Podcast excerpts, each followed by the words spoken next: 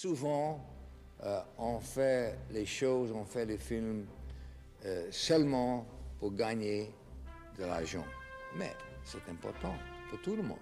Nous sommes tous euh, obligés de gagner la vie.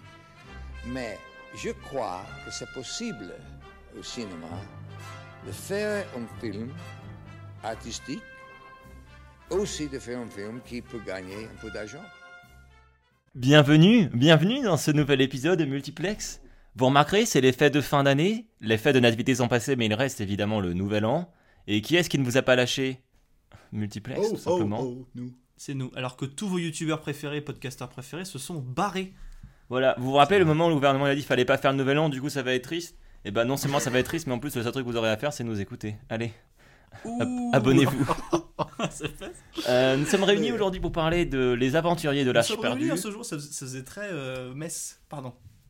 Nous sommes réunis en ce jour pour parler des Aventuriers de l'Arche perdue, aussi exploité sous le nom de Indiana Jones et les Aventuriers de l'Arche perdue.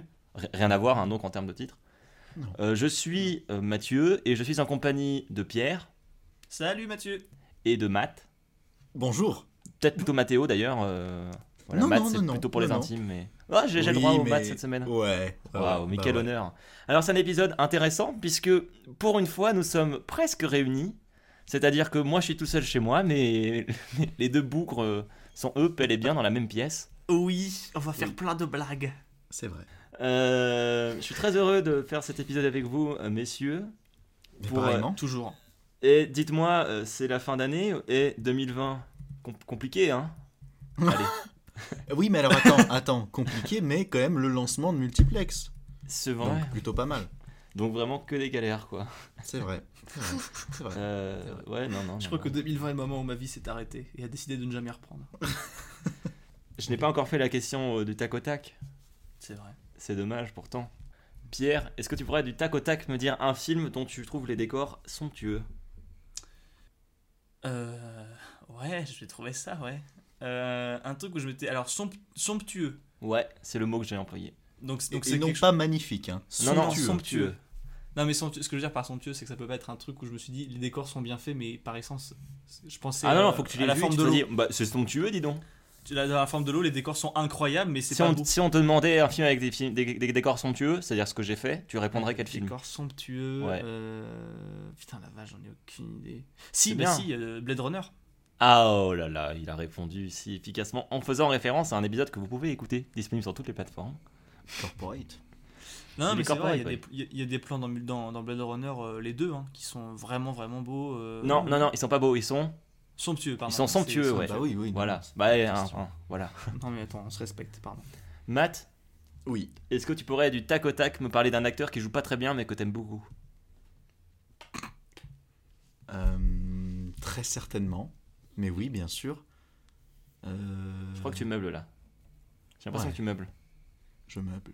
Oh là là. Je ne sais pas. Je ne sais pas. Je, je- je vais essayer d'y réfléchir, mais je ne sais pas. Le joueur du grenier, ça compte ou pas?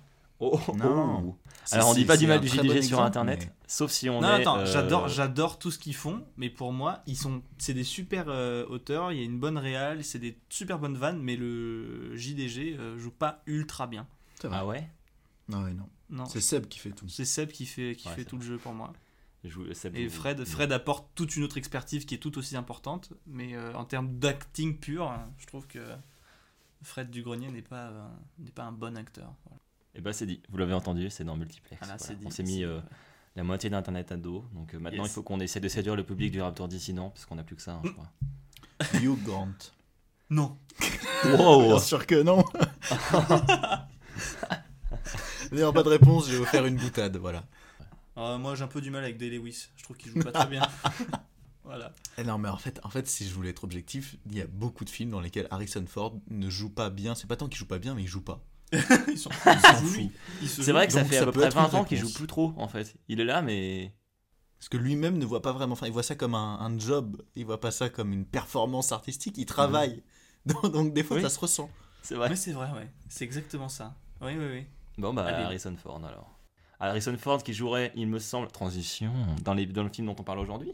Puisqu'on Oui, parle des aventuriers de l'Arche perdue. Premier film de la saga Indiana Jones. Saga célébrissime dont les films sont d'une qualité variable, je dirais, euh, mais euh, Oui. célébrissime malgré tout. Oui. Personnellement, je suis très très fan du 3, Indiana Jones et la dernière croisade. Mais qui ne l'est pas Qui ne l'est pas À un autre moment, sûrement. C'est génial. Les Aventuriers de l'Arche perdue, sorti en 81, réalisé par Matteo. Steven Spielberg. Et oui, par, par Matteo. C'est Matteo qui réalise euh, les Ah oui, oui, oui, c'est vrai, pardon, oui, c'est moi. Non, par Steven Hello. Spielberg, évidemment. My name is Steven Spielberg. Steven Spielberg. Alors, euh, Pierre, tu peux me dire trois films de Steven Spielberg au hasard? Ouais, euh, la rencontre du troisième type. Si tu dis que euh, des films pas très connus de Steven Spielberg, je viens chez toi et je te frappe. Et je reviens Les ici Goonies. l'épisode. E.T., Jurassic Park, euh, la liste de Schindler, mais il y en a plein. C'est un génie ce mec. voilà. Pas très connu, on a dit. Mais non, il a dit des connus. Ah oui, j'ai dit je s'il trouvais fait des pas si, très si connus. des pas très connus, je le frappe. Si tu m'avais dit 1941 par exemple, je serais venu te frapper, tu vois. Voilà. Donc j'ai- obéi au monsieur. C'est bien. Euh, C'est plus bien. récemment, il a fait Ready Player One et euh, Pentagon Papers. Exactement. C'est vrai. Un film, euh, alors écrit par, euh, enfin, George Lucas, coécrit. Alors Ils étaient écrit euh, sur une idée de George Lucas, le créateur de Star Wars, et de Philip Kaufman, et ensuite remanié par euh, Lawrence Kasdan. Euh, voilà, on reparlera peut-être de l'équipe technique un peu après. Film avec une tête d'affiche, bon célébrissime elle aussi. On vient d'en parler, c'est Harrison Ford. Harrison Mhm. Ford, vous l'avez vu dans, bah, dans Indiana Jones, vous l'avez vu dans Star Wars. Vous l'avez vu dans Blade Runner, dont on parle dans l'épisode 4, il me semble, de Multiplayer. Oui, absolument. C'est presque à croire qu'on avait qu'on a fait d'autres épisodes avant celui-là. Et mais c'est incroyable, incroyable. Très très bon épisode dans lequel vous pouvez apprécier la qualité du présentateur. Je peux le dire, parce que Mm. ce n'est pas moi, donc euh, voilà. c'est Oh, gratuit, c'est Oh pour là là, Bah, je, je te remercie, ça me touche beaucoup. Euh, film sorti en 1981, donc l'année de l'élection de François Mitterrand. Ça n'a aucun lien avec le film, j'espère, mais c'est quand même marrant.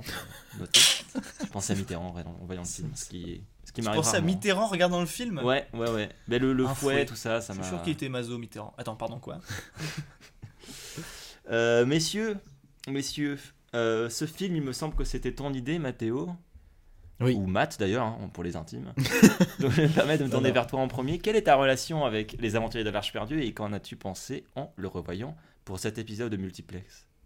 Eh bien, euh, ce n'est pas du tout euh, toute mon enfance, ce n'est pas du tout ce qui a euh, engendré des heures et des heures de, de, de jeux Lego Indiana Jones sur PC euh, dans, dans toute ma tendre enfance, ce n'est pas du tout ce qui motive notamment me- me- ma, ma profonde affection pour Harrison Ford. Donc, donc je sais pas, j'ai bien aimé voir ce film. Non, évidemment, j'ai beaucoup aimé le revoir. Mais avec de grosses nuances, on y viendra. euh, en regardant le film, à un moment donné, je me suis dit pourquoi j'ai proposé le 1 et pas le 3, qui est euh, Mieux. vraiment plus fun dans l'absolu. Mais bon, celui-ci, est le, le- le- le- le- les aventures de l'âge perdu, est aussi plus facilement accessible en ce moment. Donc euh, ça motivait un peu le choix. C'est-à-dire qu'elle est sur une plateforme de SVOD dont on ne dira pas le nom parce qu'ils ne nous ont pas payé, mais il s'agit de celle qui s'appelle Netflix. Absolument. Ah, j'ai dit le nom. Ah, si, vite. Ah. Bon, bah Netflix, euh, je crois qu'il faut que vous fassiez un partenariat avec nous, hein, du coup, on n'a pas le choix. On n'a plus le choix. N'est-ce pas at net... J'essaie de les mentionner à l'oral, je sais pas si ça marche. At net- Netflix. Ce serait bien. Euh, Pierre, Ouais. Pedro, Oui. Euh, j'ai pas d'autres surnoms. Euh, Fanfreluche. Qu'as-tu pensé que... Non, quelle est ta relation avec les aventuriers de l'Arche perdue et qu'en as-tu pensé en le revoyant pour cet épisode Alors, euh, comme beaucoup des films dont on parle sur Multiplex dernièrement, j'ai l'impression que c'est encore un film que j'ai vu par morceaux avant de le voir euh, entièrement. Hmm. Toute ta cinéphilie repose par des morceaux. Ouais, par des des morceaux. extraits en fait. Moi j'ai jamais vu un film en entier. hein. ah je vous le dis, Star Wars, je sais qu'à un moment il y a un mec c'est un daron, euh, j'ai rien compris. À un moment il y a des nounours aussi, bref. Euh, non, donc, c'était un film que j'avais regard... que j'avais pris au milieu et pas fini chez des cousins. Putain. Euh, T'as vu c'est un tous film tes que films en morceaux chez des cousins en fait. C'est vraiment- Exactement. Ouais. La ciné- la la famille est importante. sur des extraits chez des cousins, vraiment. Oui, exactement. Bon, ça va, l'autre c'était Transformers, euh, je veux dire, il y a pire quoi. Euh, et donc, du coup, euh, j'avais vu ce truc-là, et donc j'avais, je l'ai enfin réussi à le voir. Euh, je me souviens qu'à l'époque, on empruntait encore des DVD à la médiathèque avec mes parents. Donc, euh, mes parents avaient réussi à emprunter le 2, pas le 1. Donc, le premier que j'ai vu, c'est le 2. Mhm. Ce qui chronologiquement fait du sens, hein, puisque je crois que dans Ouais, la le 2 se passe chronologie, le 2 se passe avant le 1. Euh, et donc j'ai vu le 2, ensuite donc ça m'a motivé à revoir le 1, dont du coup ça me, je me souvenais, mais en fait euh, quand je l'ai revu pour l'épisode, j'arrêtais pas de confondre le 1 et le 3. Euh, à cause justement des jeux Lego auxquels je joue aussi beaucoup. Et il y a des niveaux qui se ressemblent énormément puisque ça se passe, les deux se passent dans le désert à certains moments, etc. Donc, euh, donc j'avais, j'étais, quand je regardais les films, j'étais ah mais là il va se passer ça. Et après j'étais non, non quand il est en c'est avec son père. Donc c'est le sous-marin là. Mais il y a aussi un sous-marin dans le 3 je crois non? Non. Non il n'y a pas de sous-marin. Bon alors voilà le sous-marin j'ai des, mais c'est en fait tous ces souvenirs là ça vient de de mémoire de- du jeu vidéo Lego qui était Le- très très bien. Le sous-marin, d'ailleurs, Cocorico, hein, puisque les séquences tournées euh, dans le sous-marin ont été tournées à La Rochelle. Voilà. Absolument. C'est gratuit. Mais il y a beaucoup de films de cette période-là, des années 80, qui ont été tournés à La Rochelle euh, et qui ont euh, pour action euh, des bases sous-marines. Parce qu'en fait, c'était une des seules. Pas une des seules qui restait, mais en tout cas, c'était une des seules praticables. Ouais. Donc beaucoup de choses y sont faites. À Cocorico. Ça fait longtemps qu'on n'a pas dit Cocorico dans l'émission, je m'en rends compte. C'est à mon tour, non, de parler des aventuriers de l'Arche Bah Oui, oui, toi, quel est ton ouais. rapport? Je pense que je vais mettre euh, l'équipe ado. Euh, voilà, Ah. c'est dit. Rappelez-vous l'épisode sur 300, disponible sur toutes les plateformes, où j'étais le seul à avoir aimé le film. Oui. Et bien, aujourd'hui, je crois que ça va être l'inverse. D'accord. C'est bien, au moins, ça ma relation avec, un avec petit- Indiana Jones en général. Alors, je n'ai pas grandi avec Indiana Jones. Euh, cependant, j'ai grandi euh, C'est avec trop occupé à Raider, grandir avec des films de jeu. merde comme 300. Alors ta gueule. mais du coup, je n'ai- pas grandi directement avec Indiana Jones, mais j'ai grandi avec des produits qui, qui en dérivent, hein, puisque les Tomb Raider et Uncharted euh, Mhm. sont quand même très inspirés du personnage d'Indiana Jones. J'ai finalement Ouais. vu le 2 enfant, euh, que j'avais bien aimé, puis à la préadolescence, dirons-nous, je me suis dit, bah tiens, peut-être regarder les 3, ça serait bien. Remarquerez que je fais comme si le 4 n'avait jamais existé, euh, c'est volontaire. Oui, Euh, alors ça s'entend, mais c'est pas non plus comme Star Wars 9. Ouh. Allez c'est dit ça boum. J'avoue, oui. j'aime pas du tout Star Wars 9 non plus, donc je, je suis d'accord avec toi. Euh, J'avais déjà à l'époque pas adoré le 1. Je m'étais dit que c'était clairement, le, à mes yeux, pas le meilleur. Sans doute parce que j'ai enchaîné bah, les trois et que vraiment j'ai fini sur la dernière croisade qui est franchement Le très, très meilleur. bien. Bah Ouais. oui. Et que bah, par contraste, le 1 j'avais beaucoup moins aimé. Je ne sais pas. Mais il n'empêche que voilà, j'étais un peu euh, mitigé, euh, mi-figue, mi-raisin à l'idée de revoir le film pour l'épisode. Cependant, euh, il y a quelques jours, j'ai vu, euh, j'ai revu Les Dents de la Mer euh, de. Steven Spielberg aussi. Putain c'est vrai qu'il a tout fait ce mec. Il a tout fait, Oui. Steven Spielberg, bien sûr. Et en revoyant le film, euh, pareil, j'y suis allé un peu à reculons en me disant, écoute, je vais le revoir parce que c'est important d'avoir euh, d'avoir ce classique en tête. Mais j'en Mhm. garde un mauvais souvenir. Et j'ai été très agréablement surpris. Si bien qu'en Mhm. voyant Les Aventuriers de l'Arche perdue, je me suis dit, écoute, si t'as kiffé revoir euh, Jaws, c'est le titre original. Euh, je suis Mâchoire. Je suis puriste. Si t'as kiffé revoir Les Dents de la Mer, tu vas sans doute kiffer revoir Les Aventuriers de l'Arche perdue. Euh, Peut-être que c'est un souvenir un peu influencé par le fait d'avoir euh, le 3 en tête ou euh, simplement une déformation parce que ça. ce qui est prévisible en fait dans ce film l'est uniquement parce qu'il y a des tas de films qui ont repris les trucs qui sont dedans. Et en fait, non, j'ai pas du tout aimé le revoir. Voilà, c'est dit. Mais je comprends totalement. hein. Ah mais moi aussi, attends Mathieu, moi je t'ai pas dit, euh, j'ai- j'aimais beaucoup le film quand j'étais petit, euh, je me suis fait chier. Alors je- Ouais. si j'aime la fin de d'Indiana Jones 1, euh, la première heure, la première moitié du film, je la trouve super longue et mal rythmée. Ah, mais alors, je trouve que le film a des problèmes de rythme. Je trouve que le film a beaucoup de ressorts narratifs extrêmement prévisibles. Je trouve que Mm. le film a été écrit par des hommes et ça se voit Mm. énormément. Je trouve que le film est un chouïa colonialiste dans son point et paternaliste Ah, dans son approche des pays du Moyen-Orient. Mhm. et, et, et de l'Amérique du Sud aussi. Et tout un tas de trucs qui vont pas. Je trouve que l'avoir pris un acteur britannique pour jouer le seul personnage français, c'était peut-être pas une idée de ouf. Oui, mais attends, Euh, Qu'est-ce qu'il y a? Le, le- le Belloc, l'acteur de le britannique, Oui. vit dans le Gard. oh, mais Ce Il a pas pas un français. hein. Non, pas du tout. Ah non, il a, il a, mais il a plein d'accents différents. Oui. Hein, Oui. Il change au fur et à mesure du film. Ouais, à un moment il a un peu accent allemand, j'ai bugué. Un, un peu italien des moments. Non, ça change, franchement, il, il a varié les plaisirs. Bon, ça rend pas euh, l'appréciation variée, Non, non. mais. Vous savez que dans les personnages auxquels on avait, enfin des acteurs qui avaient été pensés, il y avait eu Jacques Dutronc au début C'est vrai. Ah. Oh. et euh, Jean-Pierre. Cassel. Bah, je trouve que Jean- euh, moi je trouve que donc euh, comme euh, Peter Freeman, c'est ça son nom? Ouais.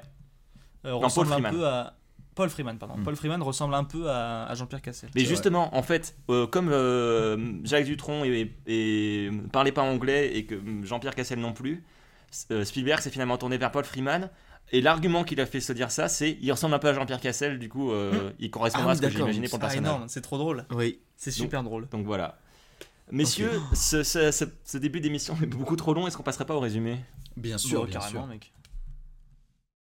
I'm s'il vous plaît, ça parle de quoi ce film Alors le film c'est une euh, comédie d'action, une grande histoire d'amour, une grande histoire avec des méchants, une grande histoire avec des flics. Tout ça, ça tire dans tous les coins, mais ça finit bien. Oh non, tu ne nous racontes pas la fin du film, hein Oh, Si, tu nous la racontes.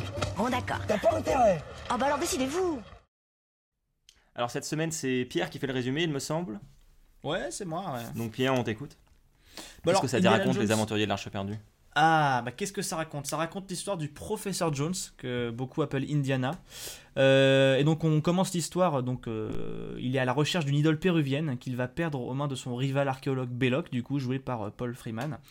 Et donc après l'avoir perdu cette, idole, il va retourner enseigner dans l'université du Connecticut dans laquelle il travaille. Alors il faut savoir qu'Indiana Jones c'est un expert en sciences occultes et donc il va être contacté par les services secrets américains pour aller trouver l'arche d'alliance qui serait convoitée par les nazis, en sachant que le film se passe en 1936.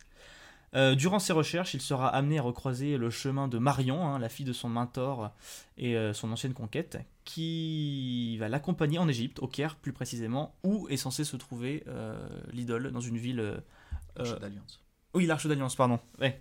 Euh, donc bref, une fois film, sur place, une fois sur place, Indy, Marion et Salah, un ami de, de Jones qui, qui vit sur place, se lancent à la recherche de l'Arche tout en espérant, tout en échappant euh, aux ordres des nazis qui fouillent déjà euh, la cité antique qui se trouve à l'extérieur de la ville.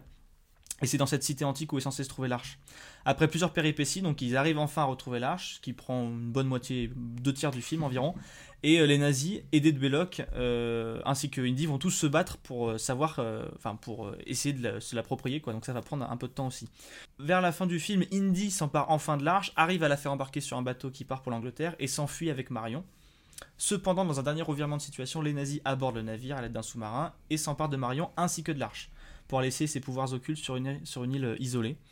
Donc Indiana va réussir à euh, s'infiltrer dans le sous-marin et avec un coup de bluff, il va pour sauver Marion, il va menacer de détruire l'arche avec un bazooka si on lui rend pas euh, la fille saine et sauve.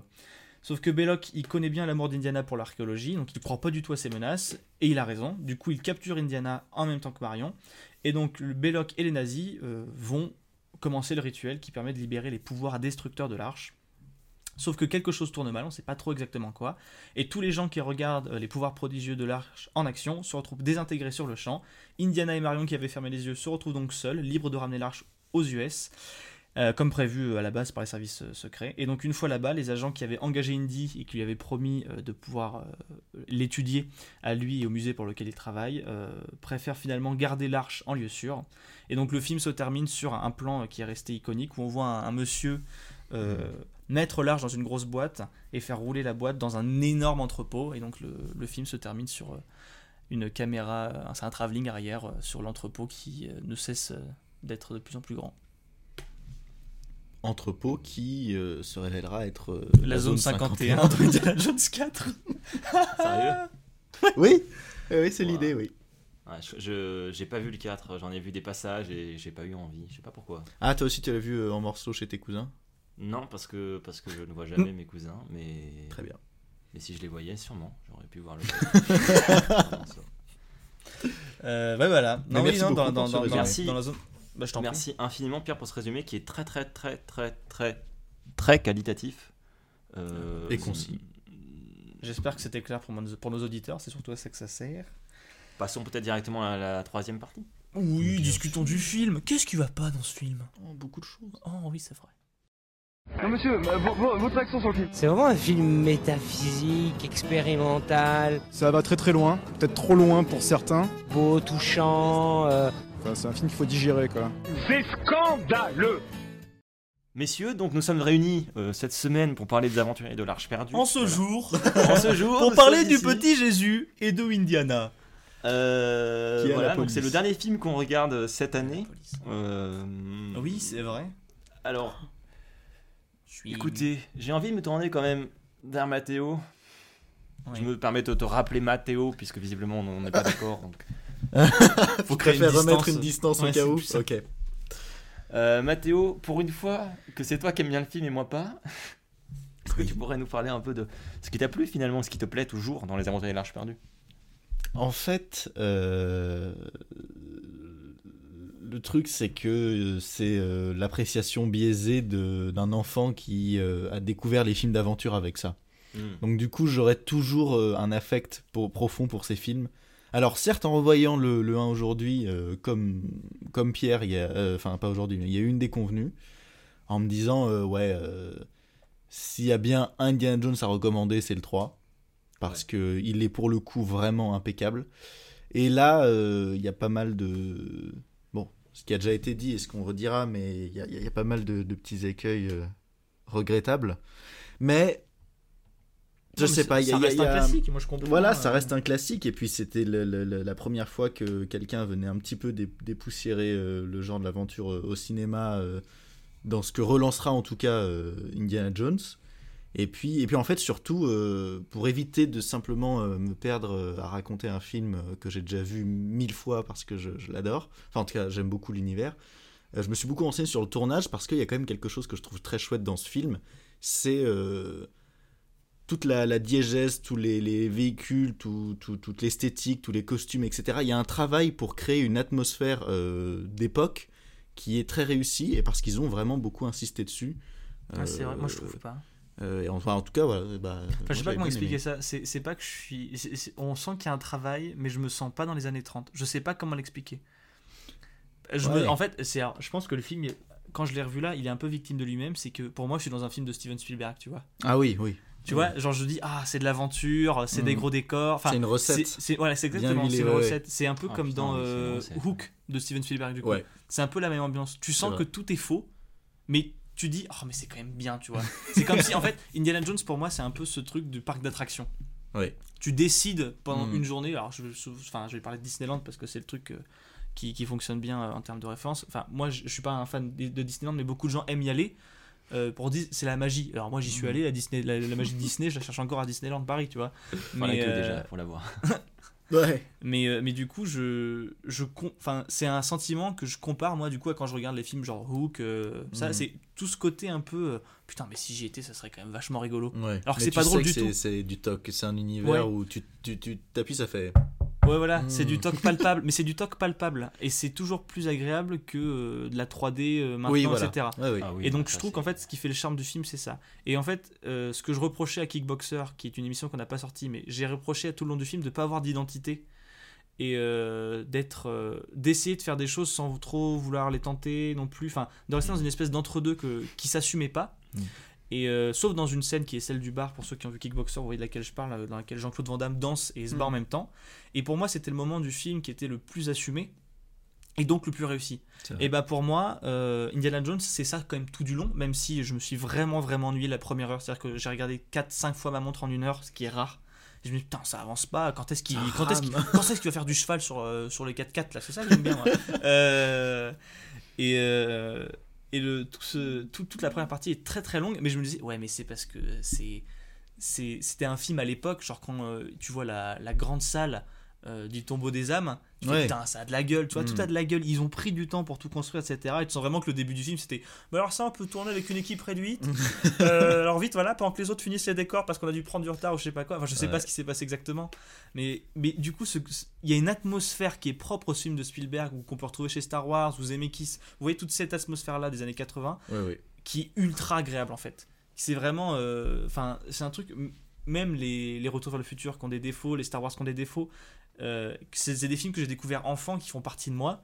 Et même si Indiana Jones je me suis fait chier, j'ai pas réussi à pas l'aimer. Non, tu bois un chocolat chaud en voyant Exactement. ces films-là. C'est exactement ça. C'est un chocolat chaud avec du- des, des petits chamallows et c'est qu'est-ce que, enfin c'est agréable. Tu, moi j'étais dans le train. Voilà pour tout dire. Quand je l'ai vu, ça m'a fait passer le trajet comme une lettre à la poste, même si je me suis ennuyé. Et je trouve que du coup cette, euh, ce paradoxe-là, il est intéressant. euh, C'est le paradoxe Spielberg. Ouais, c'est ça. Moi j'ai ça pour les Jurassic Park, mais pourtant c'est des films que j'aime bien. Je suis Oui. pas sûr de vous suivre entièrement, moi, j'avoue, euh, sur. euh, Mais je pense parce que t'as dû, pas être, euh, t'as pas dû regarder les, t'as pas dû aborder le cinéma de la même façon que nous quand on était enfant. Sûrement, ça c'est très très possible. Je pense que nous, on avait ce truc de. Enfin, moi, moi la- les premiers films que j'ai vus, c'est des films que j'ai que j'ai découverts avec mes parents, tu vois. mhm. Bah, moi aussi, des trucs mais- comme ça. je parle des deux Funès, machin, mais c'est aussi des films qui avaient marqué mes parents. Indiana Mhm. Jones, euh, mon papa, euh, il était enfant quand c'est sorti. Oui. C'est un truc qui a dû le marquer, tu vois, comme Jurassic Park a marqué euh, euh, les, les spectateurs des années 90, etc. Donc en fait, Comme t'es la, le- la cible de Ouais. ce genre de film quand ça sort, bah forcément, Forcément, ça, ça ça te fait marque. mouche. Mais euh, après coup, tu peux voir les, les choses qui. Et du un coup, peu. je pense, enfin moi, chez mes parents, il y avait cette volonté de, de me faire revivre un peu ce que j'avais, euh, ce qu'ils avaient vécu à ce moment-là. Je sais Mm. pas si c'était volontaire ou pas, mais avec le recul, je pense, enfin moi, c'est comme ça que j'interprète. Contrairement aux Star Wars, qui du coup, eux, je les ai découverts parce qu'on fait souvent, enfin, c'est quand même euh, George Lucas qui est derrière, etc. Et on sent quand même ce, ce, ce côté un peu, enfin, c'est Lucasfilm qui produit, quoi. Donc, euh, il y, a, il y a- y a quand même une acquaintance entre les deux univers qui se font parfois écho dans le film d'ailleurs. Ouais, clairement. Et euh, je sais pas, euh, ce Indiana Jones, ouais, je je sais pas, c'était un peu ce truc, c'était un peu ce livre poussiéreux dans la cale de ton grand, dans, la, dans le grenier de ton grand-père que même si, même si les photos dedans t'intéressent pas, tu sais pas qui c'est, tu le regardes quand même Ouais. parce que parce que je sais pas, ça fait partie de ton histoire. Quoi. Et toi, du coup, Mathieu, qu'est-ce qui t'a déplu ou alors qu'est-ce qui a pu. Ouais, qu'est-ce qui marche pas pour toi, Alors, quand même, avant de dire ce qui me, me bloque, j'aimerais quand même un peu aller dans votre sens. Il y a un truc, parce qu'il faut rendre à César ce qui est à César. Les décors sont merveilleux. Euh, voilà, c'est l'œuvre de. Norman Reynolds, euh, qui a aussi bossé sur Star Wars. Et euh, Star Wars, Ouais. comme Indiana Jones, ont que- cette qualité merveilleuse d'avoir des décors de ouf. Est-ce qu'on peut dire qu'ils sont splendides? Somptueux. Je dirais qu'ils sont pardon. splendides, ouais. Franchement, il y, a, il y a un, bon, y a un budget déjà qui est assez, assez immense, mais il y a, y une.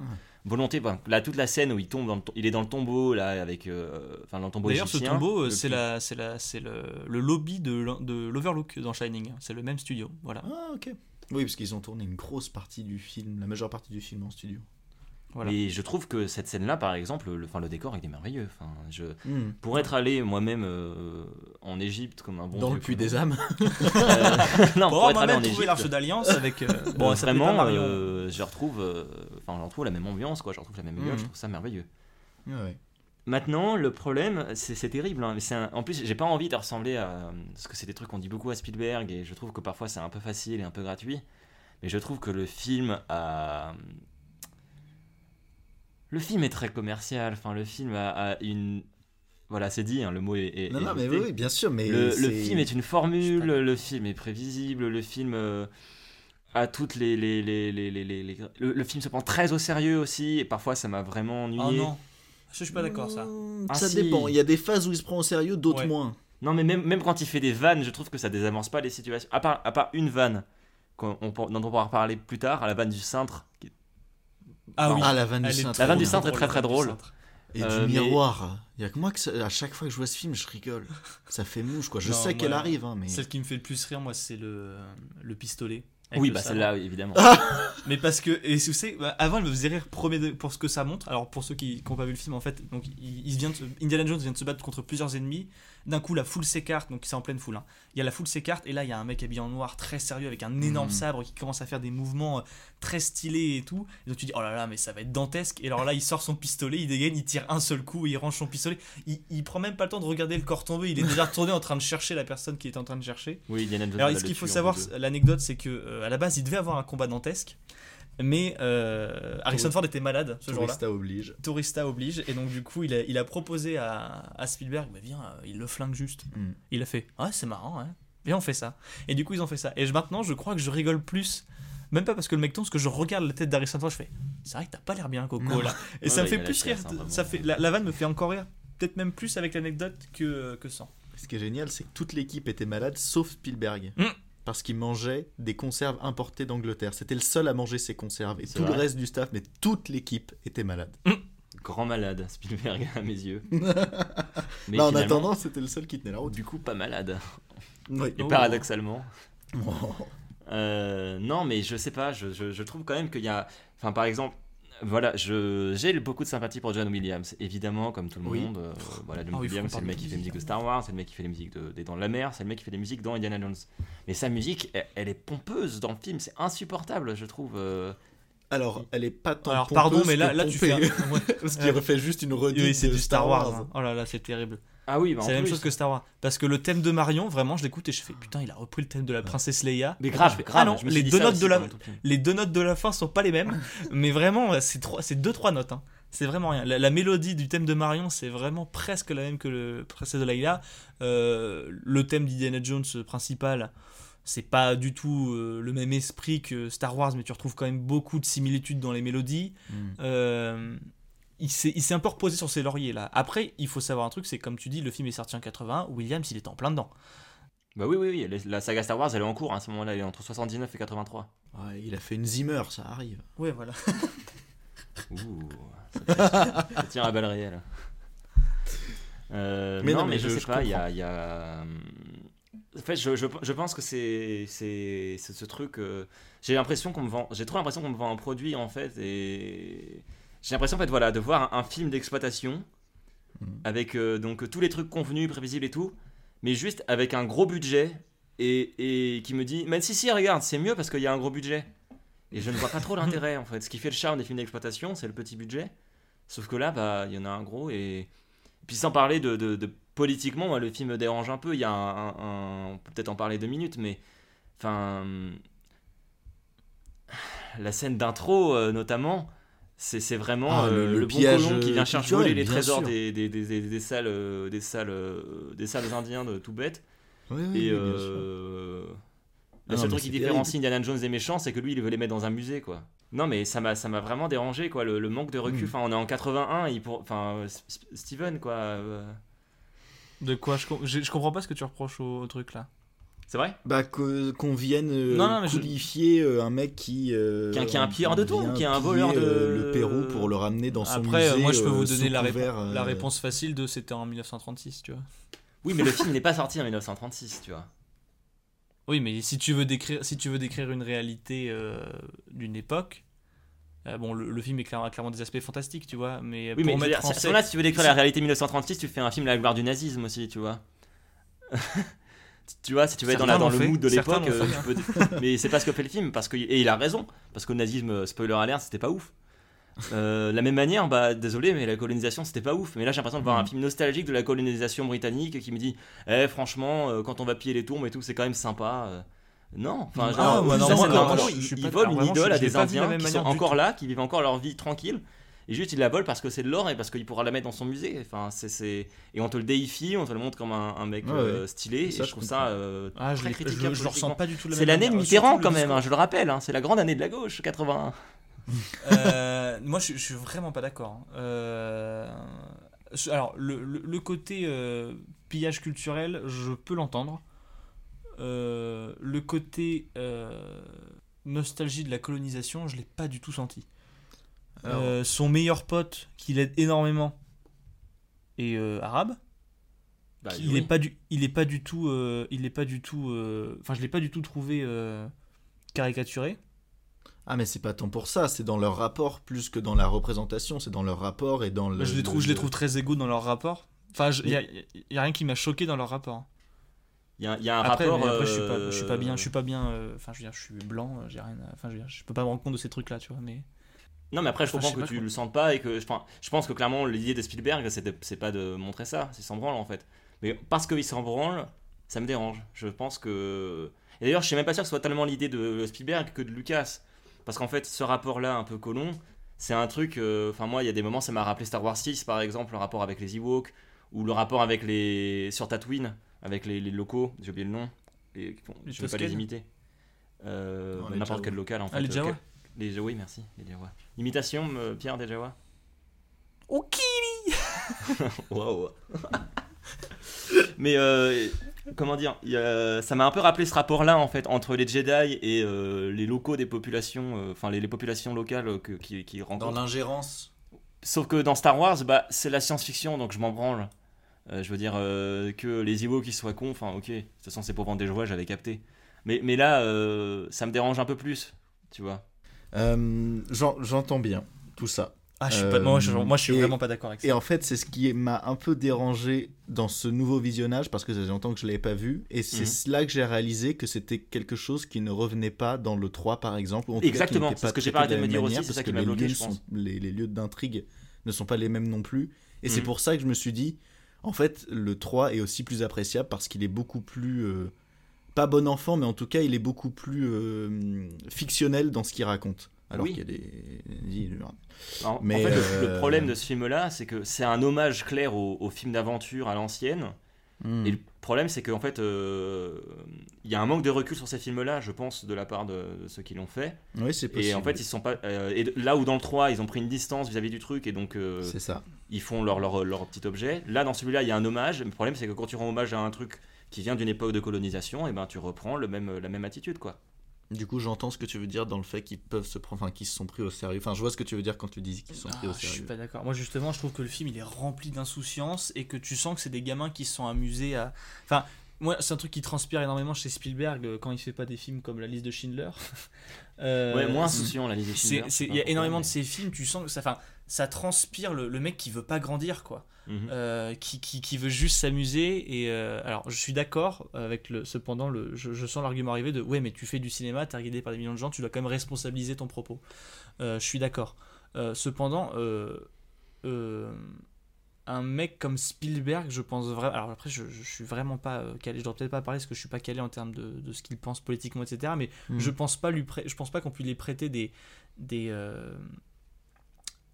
euh, des idées mercantiles un petit peu, mais pas à ce point-là. Moi, je, moi, je vois vraiment un quelqu'un qui veut s'amuser. Dans Oui, tous ses mais- films, dans E.T., dans, même dans les films qu'il produit, la plupart du temps. Le, le- le- S'amuser avec insouciance, c'est aussi un geste politique, tu vois. Et euh, Ouais, mais Il je, peut aussi avoir été dépassé par ce qu'il racontait. ouais, voilà, je sais pas comment, enfin, je sais pas comment expliquer. euh, Ça ne l'excuse pas, mais du coup, je veux dire, en fait, c'est le, Non, mais je veux dire, c'est pas, intentionnel déjà, ça c'est évident. Oui, voilà.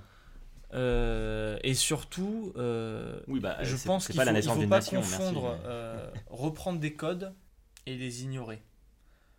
Je pense vraiment que, alors si le truc qui vous gêne, c'est euh, les, euh, au début c'était les indigènes qui vous, avaient- enfin, je comprends même pas ce qui vous gêne, genre, enfin, je sais pas comment expliquer. euh, pour moi, quand tu vas voir un film d'aventure, c'est évident que si tu prends du recul Bah. par rapport à ce que tu regardes, tu vas voir des choses, même ton héros, il va faire des choses répréhensibles puisqu'il va voler une culture à quelqu'un d'autre la plupart du temps. Oui, bien sûr. Que ça soit dans n'importe quel film. Oui, mais le problème, c'est que là, en fait, on te l'iconise, tu vois. Je vais, mais je on comparer avec un. parce que c'est la période et c'est le genre qui le veut, tu vois. Oui, mais Euh, c'est pas parce que. le- moi, enfin, moi, à la fin d'Indiana 80, Jones, je me dis, fois, à la fin euh, d'Indiana Jones, je me dis pas putain, je vais aller piller des civilisations de leur, de leur culture. Non, bien Je me sûr, suis mais dit- c'est pas enfin- ça que ça saoulait, c'est pas, c'est pas, c'est pas ce que ça va provoquer chez les personnes, mais c'est l'image que ça donne quand même d'un Américain qui, en intro du film, pille le Pérou pour amener ça euh, aux États-Unis et qui là part pour rechercher une relique euh, arabe pour quoi qu'il arrive le ramener aussi aux États-Unis. Moi, moi, je Alors, pense attention, juste, en, en se contentant simplement d'exploiter la population locale avant de le Là où ramener. je suis pas d'accord. Attention, juste, c'est c'est euh, une relique hébreu.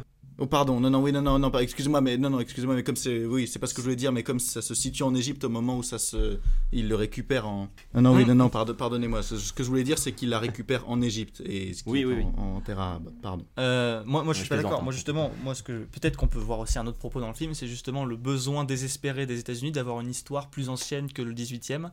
Oui. Et euh, en allant la chercher chez en les allant la autres. chercher, c'est les autres. Mais c'est terrible, mais ça peut être ça aussi, tu vois. Oui, mais il y a aucun Bah, rapport. oui, au mais- re- re- recul critique encore une fois, parce que le mec qui fait ça, on te dit quoi? On te dit qu'il fait tomber toutes les nanas, on te dit qu'il a la giga classe, on te dit qu'il est trop fort, on te dit qu'il est plus intelligent que les Il fait autres. pas tomber, il fait pas tomber toutes les nanas. Mais t'as vu comment sa classe le regarde quand il donne cours? Elles sont toutes Non mais non alors moi je pense justement moi je pense que justement est-ce qu'il y a un truc qui est travaillé dans bah, ça là, là, le problème c'est que je suis biaisé parce que je parle en connaissance des autres films. Hmm. Euh, Oui, après, Indiana contre, Jones hein, vraiment Indiana Jones c'est vraiment un alter ego au professeur qu'il est en université pour moi Oui, oui, oui. C'est pas la même personne du tout. Je pense que les personnes qui sont amoureuses de lui euh, dans la faculté euh, elles sont amoureuses de lui bon parce que Harrison Ford il est beau gosse mais il y a aussi ce côté de euh, d'iconisation du professeur. Enfin il y a un truc enfin pour moi pour moi euh, le- la scène du début c'est juste pour dire euh, vous avez vu il a il, il a la classe parce qu'il est physique et intelligent. Pour moi c'est ça. En tout cas c'est ce que ça annonce mais du Pour coup moi, ça, en fait quand même ça en fait quand même une, une icône. Mais évidemment qu'on l'iconise Bah, le mec il est sur l'affiche torse nu avec un feu comme ça Ah oui, mais musculeux. justement, pourquoi est-ce qu'on je vois pas où est le problème parce que le... le... le propos du film pour moi, euh, je sais, alors je sais que ce que vous allez dire c'est que le, le- le problème, je sais qu'actuellement et déjà dans les années 80, tout propos, même lorsqu'on prend pas parti, c'est politique.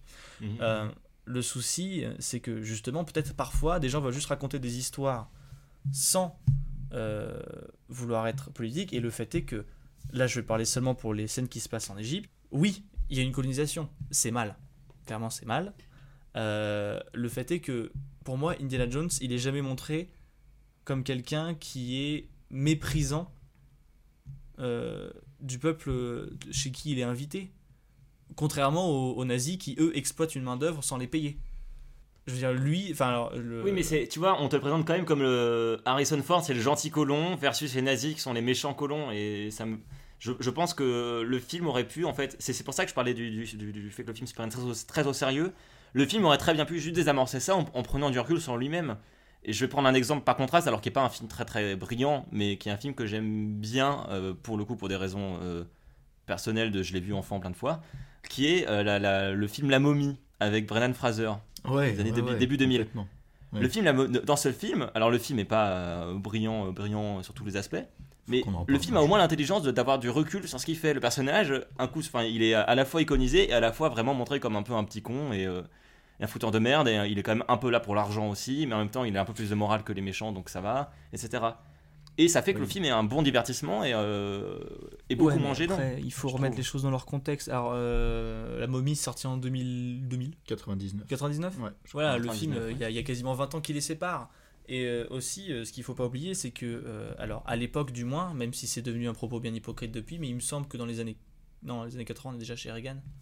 Euh, On 81, est c'est pendant très longtemps, en tout cas, on peut dire que Spielberg, le, quand il était enfant et plus jeune, il a été élevé dans des États-Unis qui, ne, qui condamnaient la colonisation, officiellement. Oui, oui. Donc, pour moi, on peut pas lui prêter des propos de ce genre-là. Même si c'est mal montré.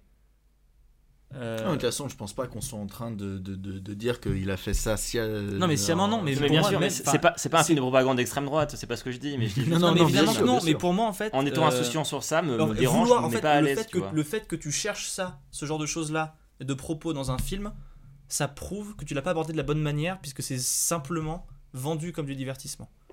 Oui, mais le divertissement, il dit quand même quelque chose sur la société, tu vois. euh. Évidemment, évidemment, il faut le prendre en tant que tel, mais euh, j'ai pas d'exemple concret, mais euh, Mais tu vois, par exemple. là, là j'ai l'impression que tu me dis j'aime pas, j'aime pas les films Astérix parce que les Gaulois n'avaient pas de plumes sur leur casque, tu vois, Mais non, mais certaine manière. Je te dis, bah non, justement, je te, je te dis que, tu vois, la même manière que les films Astérix se veulent un propos sur leur société de l'époque, de la même manière, parce que c'est c'est ça, si tu en lis des Astérix adultes, tu te rends compte que ça parle clairement de la France de l'époque. Même manière, euh, les aventures de l'Arche perdue, euh, qu'il le veuille ou non, il dit quelque chose de sa société en cours. Il te dit quelque chose de son rapport à, de leur, du rapport des Mhm. États-Unis à leur histoire, du rapport des États-Unis au tiers-monde, et je trouve qu'il y a un manque de recul sur tout ça qui me met pas à l'aise. Oui, en parce fait, que c'est un, euh, recul, c'est un recul qui est venu après Reagan. Tu peux pas. Enfin, Pas tellement parce que tu vois dans le 3 je trouve qu'il y a déjà beaucoup plus ce recul là. oui, mais il y a le, tra- beaucoup le moins, 3, euh, il- c'est 80. c'est c'est 6 ans, c'est 8 ans plus tard.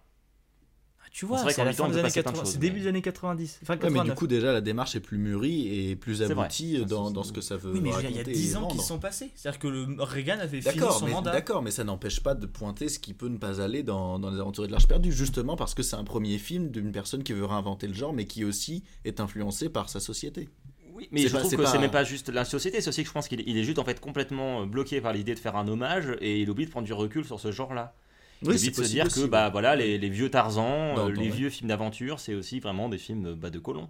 Qui ont un rapport, on a un rapport conquérant au tiers monde, on a un rapport. euh, euh, Mais, non, mais pour moi, le film n'a pas ce rapport-là. hein. Vraiment pas. Je, je, je, je ne vois pas quelle scène vous fait penser ça. Le héros, Mais justement, dans, dans- dans ce qui vient représenter dans le. le- le- mais il représente rien de mal, lui. C'est les autres. C'est Ah ses non, bah, ennemis. alors, en Bah, réalité, justement. Moi, enfin, faut, faut que vous m'expliquiez autre- dans ce cas-là, parce que mais vraiment, te je, ne vois pas. Avec une autre lecture, le mec vient chercher l'Arche d'Alliance en Égypte pour Parce la ramener dans son pays. Oui, Oui, mais, on lui a demandé son, son pays, lui a demandé. Non, Alors pourquoi lui- est-ce qu'il resterait pas euh, l'Arche d'Alliance étudié dans le pays dans lequel euh, Mais moi, je pense que culture, justement, etc. le- là, tout ce truc-là, il est, il est, euh, c'est un, c'est un axe de, c'est un, un axe de développement de personnage et d'histoire. C'est que lui, il est curieux au point de pouvoir laisser des gens mourir. Ah non, mais oui, mais d'accord. en fait, ça- pour moi, tous vos arguments sont balayés par ça, par le fait que lui, il est curieux au point que ça en devient moralement questionnable. Mais c'est pas euh, motivé par euh, un, un, un pays ou quoi que ce soit. C'est lui, à un moment, il, il a l'opportunité de sauver euh, Marion en lui disant, écoutez, si vous me la Mhm. rendez pas, je tire. Oui. Et le mec lui dit, mais mec, tu vas jamais le faire, t'es trop curieux. Et il fait, putain, il a raison. Et il pose le bazooka. D'accord. Et pour moi, tout ça, c'est, c'est, enfin, tout ce que vous dites, toute l'iconisation d'Indiana Jones, elle est balayée par ça. Pour moi, c'est- avant tout, c'est quelqu'un qui est avide de connaissances archéologiques entre guillemets, parce que je pense qu'un archéologue Indiana Jones fait. Alors pas du tout, hein, c'est des semaines dans le désert à épouster des, des dinettes, c'est pas fou. Euh, Oui. euh, mais ça n'empêche que c'est ça, c'est sa caractérisation pour l'histoire, pour l'intrigue. Mais, euh, Mais moi, il est pas vendu. Mais oui, mais non, mais même. Pour moi, Bah le non. film l'iconise vraiment comme un curieux qui est dangereux pour lui et pour les autres à cause de ça. Et on te montre pas, on te montre pas tout l'aspect négatif que ça a sur les autres, tu vois. On te montre, euh, on te le montre Mm. quand même comme plus- un héros positif, euh, Harrison Ford dans le film. Oui, mais Enfin, parce que Indiana lui, Jones. il est positif parce qu'il a rien de négatif sur les gens. C'est ça que je comprends pas. Si vous me disiez. Mais euh, Parce qu'on montre pas ce qu'il y a de négatif. je- de- dessus. vraiment. On Mais reste. Justement, c'est parce qu'on ne le montre pas l'aspect négatif de ce personnage en fait. Mais alors qu'est-ce que ça serait Mais alors, je- alors vraiment, je ne comprends pas. Je comprends pas votre argument. Faut que vous m'expliquiez mieux, d'une autre manière en tout cas, parce que je comprends pas ce que vous reprochez euh, politiquement au film.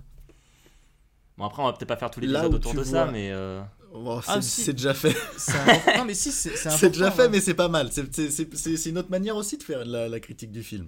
Euh, je m'attendais pas du tout à ce que ça prenne cette direction. moi non plus, à vrai dire, je pensais qu'on allait passer en 2-2 sur ça et qu'on allait vite. euh, Ah, oui, c'est vrai que t'allais dire deux secondes, je voulais pas de la décolonisation. Euh, ça reste un archéologue américain.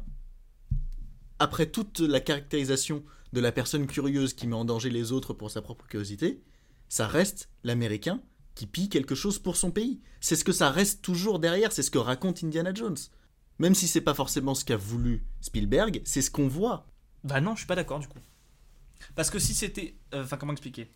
Si c'était un soldat, si c'était quelconque personnage qui représente les États-Unis, oui. Ah oui, Mais c'est pas le cas là. C'est une non, mais c'est un autorité prétexte, c'est un, un prétexte- américaine. c'est un prétexte scénaristique là. Mais non, c'est une autorité culturelle américaine mandatée par le gouvernement américain. Mais Pour oui, mais, non, retrouver mais l'arche. justement, et c'est pour ça que Je- là, je c'est com- je biaisé, comprends parce que du coup, il est curieux, il accepte, enfin, je veux dire, il accepte pas pour. Non, non, mais c'est- c'est- je, je, je reproche pas la caractérisation du personnage. C'est ce que je reproche, euh, le, ce, qui est sous- ce, que, ce que ça sous-entend malgré lui. Mais je, je comprends ce qui te bloque, Pierre, en fait, c'est que t'as l'impression que parce que ça n'a pas été fait euh, de manière très volontaire, c'est pas forcément embêtant. Et en soi, je suis d'accord Non, avec mais le pour fait moi, que- ça, pour moi, ça ne l'est pas. Ça ne l'est pas parce qu'on ne, on ne, enfin, on glorifie le personnage, pas ses idées. Oui, oui, non, mais ça, ça c'est. Oui. Donc pour moi, il n'y a pas de problème en fait. Bah, il y en a pas quand c'est mieux fait comme dans le 3. Ah, non, mais dans le suis- 3, je ça compte pas. Mathéo euh, il va chercher euh, un truc. euh, euh, c'est c'est quoi C'est le Saint Graal? Ouais. Ouais. Oui, et puis là, non, mais dans le 3, c'est pas pareil. C'est une course contre la montre.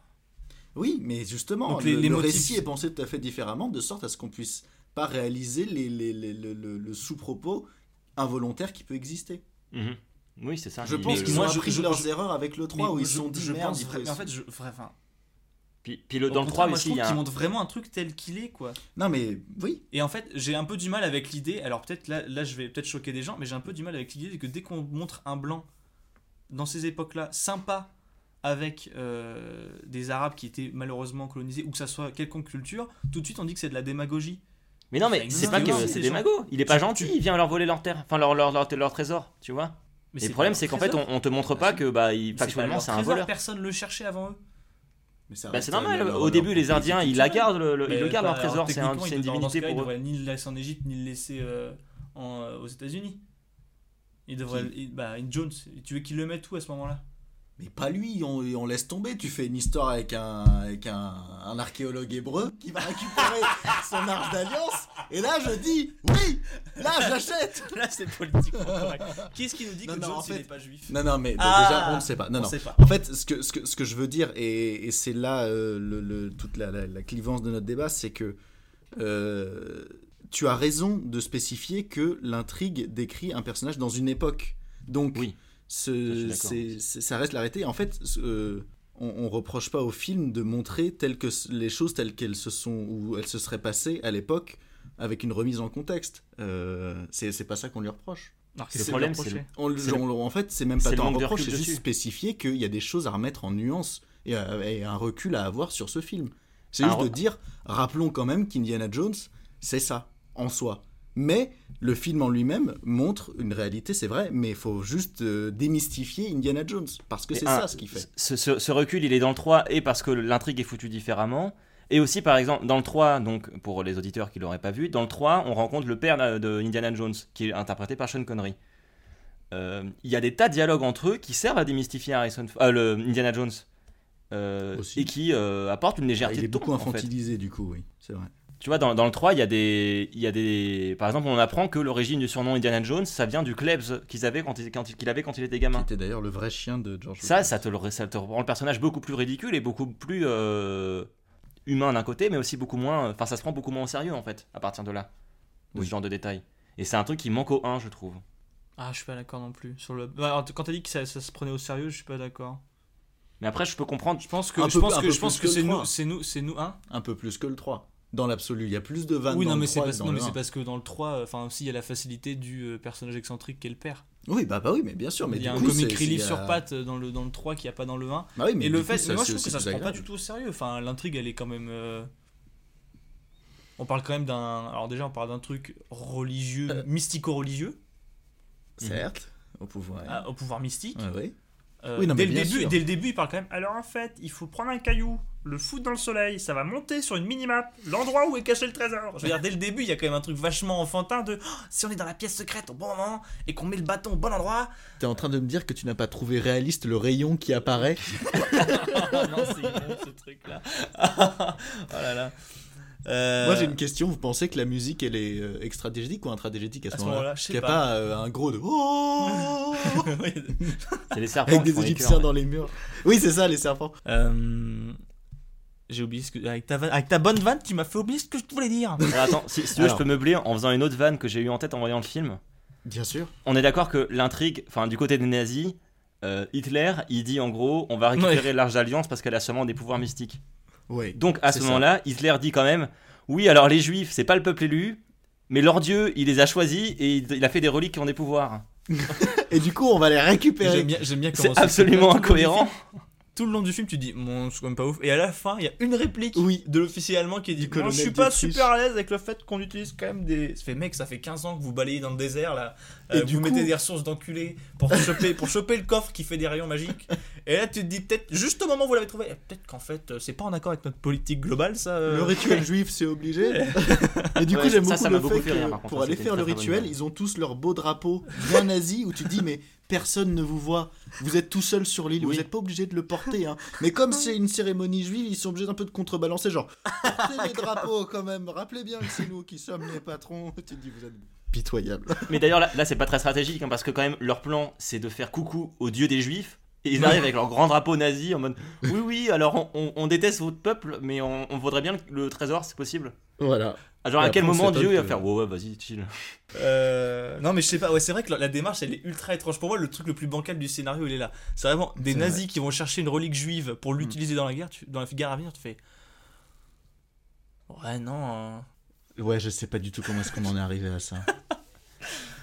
Je sais pas. J'aime quand même, j'aime quand même l'idée que, que, que Hitler.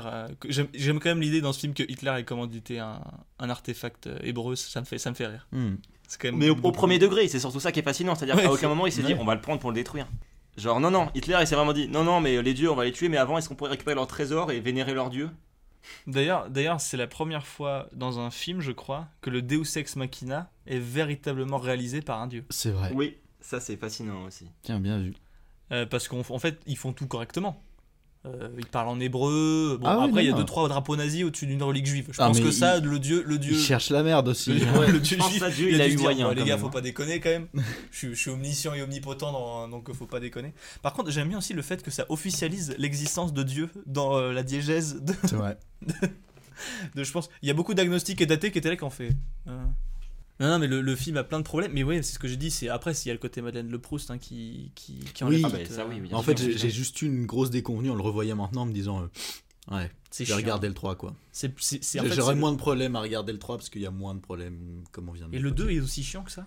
Non, c'est juste que le 2 n'a rien à voir. ouais le 2 il est bizarre hein. Il est juste extrêmement sombre. Ouais Euh, différent et puis il y a un mec qui met sa main dans des cadavres. Enfin non dans des genres vivants il va leur prendre le cœur. Euh, ça avait traumatisé ça. La fin du, du 1 aurait dû être beaucoup plus gore, mais ça a été censuré.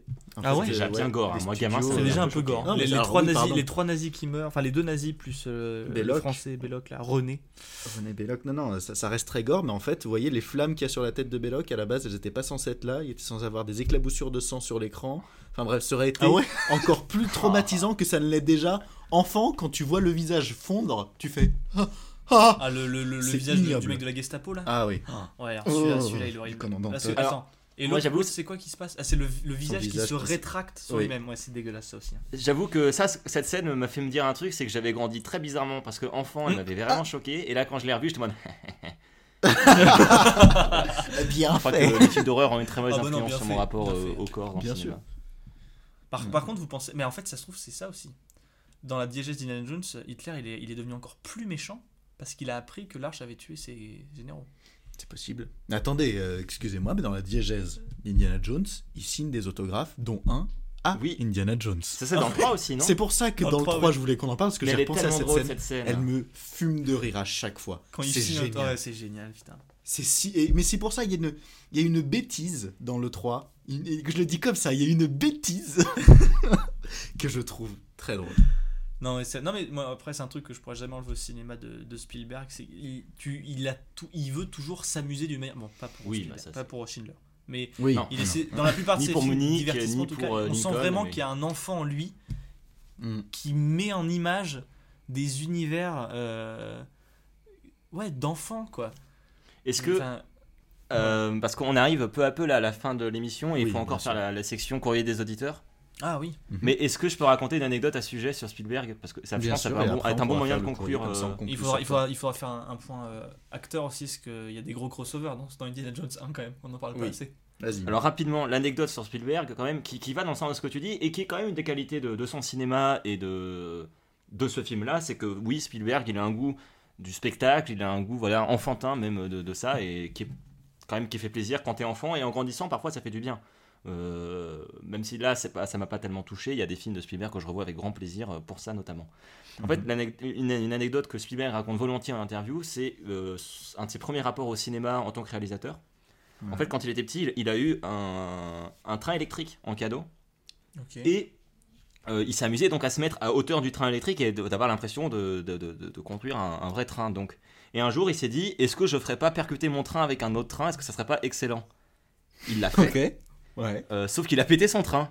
Euh, Papa Spielberg s'est un peu énervé contre Steven, mais bon, Papa Spielberg a été compréhensif et lui a racheté euh, un train électrique. Seulement. Steven, ça l'a marqué comme image. Et il, s- et il s'est dit comment est-ce que je pourrais faire pour le refaire? Euh, en sachant que si je le refais, ça va répéter mon train. Ouais. Et Spielberg a eu la meilleure idée sûrement de sa vie, c'est qu'il a emprunté la caméra de papa, il a foutu la caméra au sol, il a fait percuter les deux trains devant, et il s'est dit j'ai pété mon train mais j'avais l'image. C'est génial. Et ça, c'est la première création vidéo de Spielberg, c'est ça. Et je pense que tout est dit là. J'en ai vraiment l'impression que c'est un mec qui s'est dit euh, il y a des trucs que j'ai pas encore vu au cinéma mais que j'aimerais bien faire, bah je vais le faire. ouais Et c'est ça. Ouais, c'est ça c'est exactement vrai, oui, oui. Et c'est. mais bah, oui, mais ça pour moi c'est ça je sais pas si vous vous souvenez de l'introduction de Toy Story 3 Non, c'est un truc Ouais. ultra grandiloquent en fait où genre euh, le t'arrêtes pas de passer de l'univers imaginaire où tout est réaliste dans Mm. l'histoire que Andy raconte Oui. à comment c'est mis en scène Oui, en, vrai, oui. en vrai avec les jouets. D'accord. Et c'est plein d'allers-retours comme ça. Et je, je trouve cette scène fantastique parce que c'est ce que moi je vivais quand je jouais Mm. au Lego quand j'étais petit, tu vois. Et j'étais vraiment euh, trop. euh, on a voilà, vraiment donc- l'impression que Spielberg, euh, il, il construit ses films comme ça, quoi. Ah, mais Ouais. moi, je, et je pense que si un jour je suis amené à faire du cinéma et à réaliser, je, je vivrai le truc de la même Mm. manière. Pour moi, ça doit être ma quête. Enfin, je, moi, je pourrais jamais faire du cinéma maintenant. Parce que je vais voir une boîte de production, je dis bonjour, j'ai un film à grand budget. Par contre, que des maquettes. Pas de 3D. C'est moins cher. Ah non, c'est plus cher. Non, c'est moins cher. De faire des décors, c'est moins cher que de faire des, de la 3D maintenant. Ah ouais? Ouais. Ah bon, bah c'est bien. Alors, Ouais, je pourrais, alors bah écoutez, Bah, financez si un producteur nous écoute, Euh, Non, juste, alors je- faut juste veiller à être éco-responsable Ouais. sur le, le, Le matériel, le ouais. matériel et tout. Moi, je voulais dire une dernière chose, c'est quand même euh, Indiana Jones et les aventures de l'Arche perdue, c'est un crossover Ah incroyable. ouais, Pourquoi? Parce que l'acteur qui joue ça là, c'est l'acteur de Gimli. Ouais. sérieux? Et là, il y a plein de gens qui vont faire. Ouais, et deuxième à venir, le mec au début Oui. qui accompagne Indiana Jones dans la grotte, c'est le Docteur Octopus dans Spider-Man 2. Je ne l'avais pas reconnu. J'ai fait moi Mais voilà. oui. Tu vois Tu vois, voilà. Et je vous jure, je vous jure, j'ai fait, j'ai vu le générique. En fait, non, j'ai vu sa tête, parce que c'est une des premières têtes qu'on voit, je crois. Ouais. Je le vois, je fais putain, c'est Alfred Molina. Attends, c'est Alfred Molina. Et juste après, il y a écrit Alfred Molina dans le générique. Je fais c'est Alfred Molina. et je fais putain, mais c'est incroyable. Et le plan où il y a toutes les araignées sur lui, j'ai fait est-ce qu'ils l'ont casté dans Spider-Man? Alors, du coup, j'ai envie de découvrir ça. Est-ce qu'ils l'ont casté dans Spider-Man 2 pour cette scène de Indiana Jones où il a 40 araignées dans le dos? Voilà, et je trouve ça trop drôle. Euh, j'en frissonne. J'aime pas. Je. oui. Je déteste les araignées aussi. hein. Moi, ça me gêne pas. J'aime Je- bien. Surtout les migales, c'est tout doux. Je ne sais pas si, si c'est moi qui me suis fabriqué ça dans ma tête parce que je voulais ressembler à Indiana Jones quand j'étais Moi, petit. je pense que oui. Mais le fait est qu'aujourd'hui, j'ai une réelle phobie des serpents, qui n'est pas drôle. Et, euh, et j'étais pas bien en voyant le film. Parce que c'est la- il y avait plus de 4600 serpents. Dont, dont des tuyaux d'arrosage, mais 4600 Oui, les tuyaux d'arrosage, on les voit, est-ce que c'est dans la scène d'après, quand ils vont prendre l'arc et tu vois plein de trucs noirs C'est en ça. flou au fond, tu fais ça bouge pas beaucoup, ça quand même. hein. C'est du tuyau, ça. Messieurs, euh, j'aurais bien aimé continuer à discuter avec vous, mais malheureusement, malheureusement, Oui, évidemment. Bien. Et il nous faut arriver à notre rubrique. Alors d'habitude on l'a fait au début, mais euh, Ah non, attends, c'est oublié. 6500 serpents. 6500, pardon. Sérieux? C'est énorme. Oh mon Pardon. dieu. Oui. Euh, la rubrique courrier des éditeurs que je voulais mettre au début, mais que j'ai oublié simplement. Mais Euh, cette semaine, c'est Flo qui nous écrit. Sacré Flo. Bonjour Flo. bonjour Flo. Florence, Flo. Flo. Florian. Euh, Flo, que je, voilà, Florian. je le dis en direct, que j'aimerais bien un jour inviter dans cette émission. euh, parce que euh, vous l'apprécieriez énormément et qu'il a une chaîne YouTube, euh, voilà, à laquelle on fait un peu de pub euh, à l'instant, le salon de Flo. Voilà, vous pouvez aller jeter un coup d'œil. Mhm.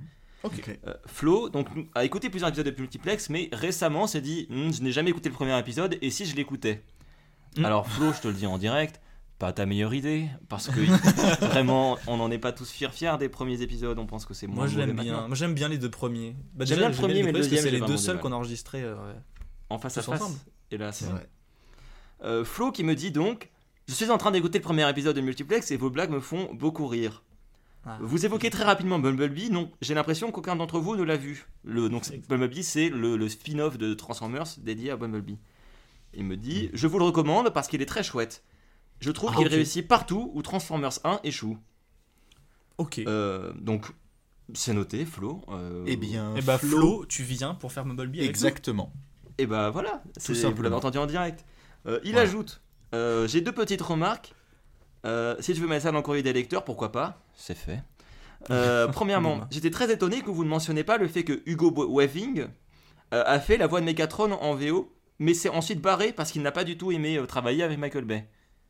Effectivement, c'est une anecdote passionnante parce que Hugo Weaving, c'est Elle ronde dans Le Seigneur des Anneaux, c'est l'agent Smith dans Matrix, Yeah. c'est V dans V pour Vendetta. C'est un pur acteur, et si lui se barre d'un film avec Michael Bay, c'est peut-être un bon signe quand même, du fait que le projet est pas ouf.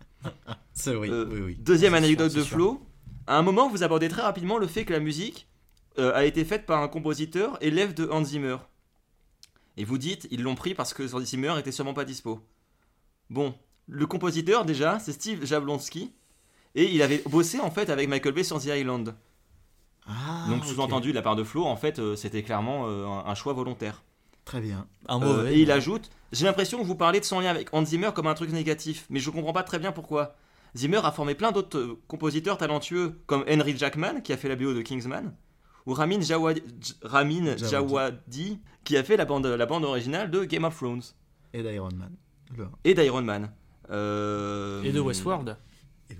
je n'ai pas vu Westworld, mais je vous crois. Et bah Euh, Westworld, c'est très très bien le travail qu'il a fait. Oui, mais en fait, ce qu'on voulait dire, alors je pense que je peux me permettre de répondre au nom de tous pour euh, Florian concernant Zimmer. En fait, euh, on a, c'est sans doute un truc qu'on n'a pas explicité dans le premier. C'est un running gag qu'on a, en tout cas Mathéo et moi, avec le fait que Zimmer a tendance à beaucoup s'autociter et à collaborer avec beaucoup de gens et s'approprier les mérites de- des musiques. Je pense notamment, le premier truc qui vient en tête, c'est Gladiator là.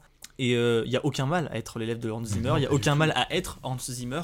Simplement, euh, le, le, le, gag de je suis euh, Hans Zimmer, je mets des tambours dans ma musique me fait beaucoup rire. Voilà. Euh, C'était une simple vanne C'est juste que- une vanne qui est, qui, qui est passée peut-être sous le ton de l'amertume à ce moment-là. Je me souviens plus de l'état d'esprit dans lequel on était. Mais aucune rancœur avec Hans Zimmer. J'écoute Non, non, et puis voilà, il, a eu de bons élèves aussi, mais c'était Je suis intéressant. moi-même Enfin, Hans Zimmer. Moi-même, parfois, il m'arrive de jouer du tambour. Euh, euh, donc, euh, Mais euh, on- on- ce serait bien qu'on fasse un film, euh, peut-être on a déjà fait, je sais plus, mais qu'on la prochaine fois qu'on fasse un film dont la BO a été signée par Zimmer, qu'on en reparle, qu'on fasse une petite pause un dessus. point Hans Zimmer, ouais, carrément. Bah, ça sera peut-être James Bond No Time to Die, hein, où il est attendu au tournant par Matteo. Oh, je Ah, je vous préviens, Hans Zimmer, ça peut devenir le compositeur détesté de Matteo avec un seul film. Il joue avec le feu. Thin Ice, Hans. C'est lui dans le prochain Bond? Ouais, c'est lui qui fait lui. le- Il a été. Alors, il y a eu plusieurs personnes engagées et finalement, c'est lui qui. Donc Qui un, un le- feat euh, Hans Zimmer, Billie Eilish est tout à fait possible, ça vous Ah, mais c'est fait, mec. Mais Alors, c'est fait, écoute, le- c'est fait. Il va voir le live, le, la- la- le No Time to Die de Billie Eilish. Euh, Il y a un live, je crois que c'était au Brit Awards, Mhm. où euh, elle chante et c'est Hans Zimmer qui joue et orchestre derrière elle. Eh bien, messieurs, je pense que c'est le meilleur moyen de finir cette émission qui ne parle ni de Hans Zimmer ni de Billie Eilish. Ça m'a fait plaisir de refaire ce, ce- ce- ce dernier épisode de 2020. Pareillement. Ouais, moi aussi. Merci beaucoup à tous ceux qui nous écoutent. Vraiment, ça nous touche Ouais. énormément. Oui. Oui, oui, oui, et on, on- vous êtes euh, assez constant. Et on, Ouais. enfin, il y a, il y a des- il y a des gens qui. Il y a une base solide et on vous remercie. Il y a une base assez solide et on, on vous remercie énormément. Ouais, ouais, ouais. Beaucoup de love, beaucoup d'amour, tout en respectant les gestes barrières. Hmm. Euh, et on vous dit à, à la semaine prochaine, peut-être? Ah bah oui, c'est sûr même. Même j'ai envie de dire mm, à l'année prochaine. Non, non, non. Oh non, mais non, mais non, c'est comme si j'avais dit noyau Joël sur. Oh non. Oh. À l'année prochaine, en 2020. Point. C'est simple. 21 en plus, c'est raté. Non, parce qu'en fait, c'est double. Et on refait l'année On refait 2020. 2020, c'était tellement On raté, ont Ouais. dit. euh, on l'a genre, dit, elle compte pas, c'est faux. On annule tout. Contrôle C, sup, hop là. Merci beaucoup et à la prochaine. Des bisous, Bisous. et n'oubliez pas de nous écrire, de vous abonner à tous les réseaux sociaux, de suivre le podcast sur les plateformes auxquelles vous êtes abonnés. Et. Eh, on va avoir un Twitter bientôt. On va Bientôt. avoir un tweet. Oui, oui, j'ai oublié de le dire. On va avoir un Twitter bientôt. Et euh, aussi, je le dis d'avance, j'ai oublié de le dire dans l'épisode. Mais euh, si, si, ça compte Indiana Jones comme un film d'action. Je vous emmerde. Bisous. Oh.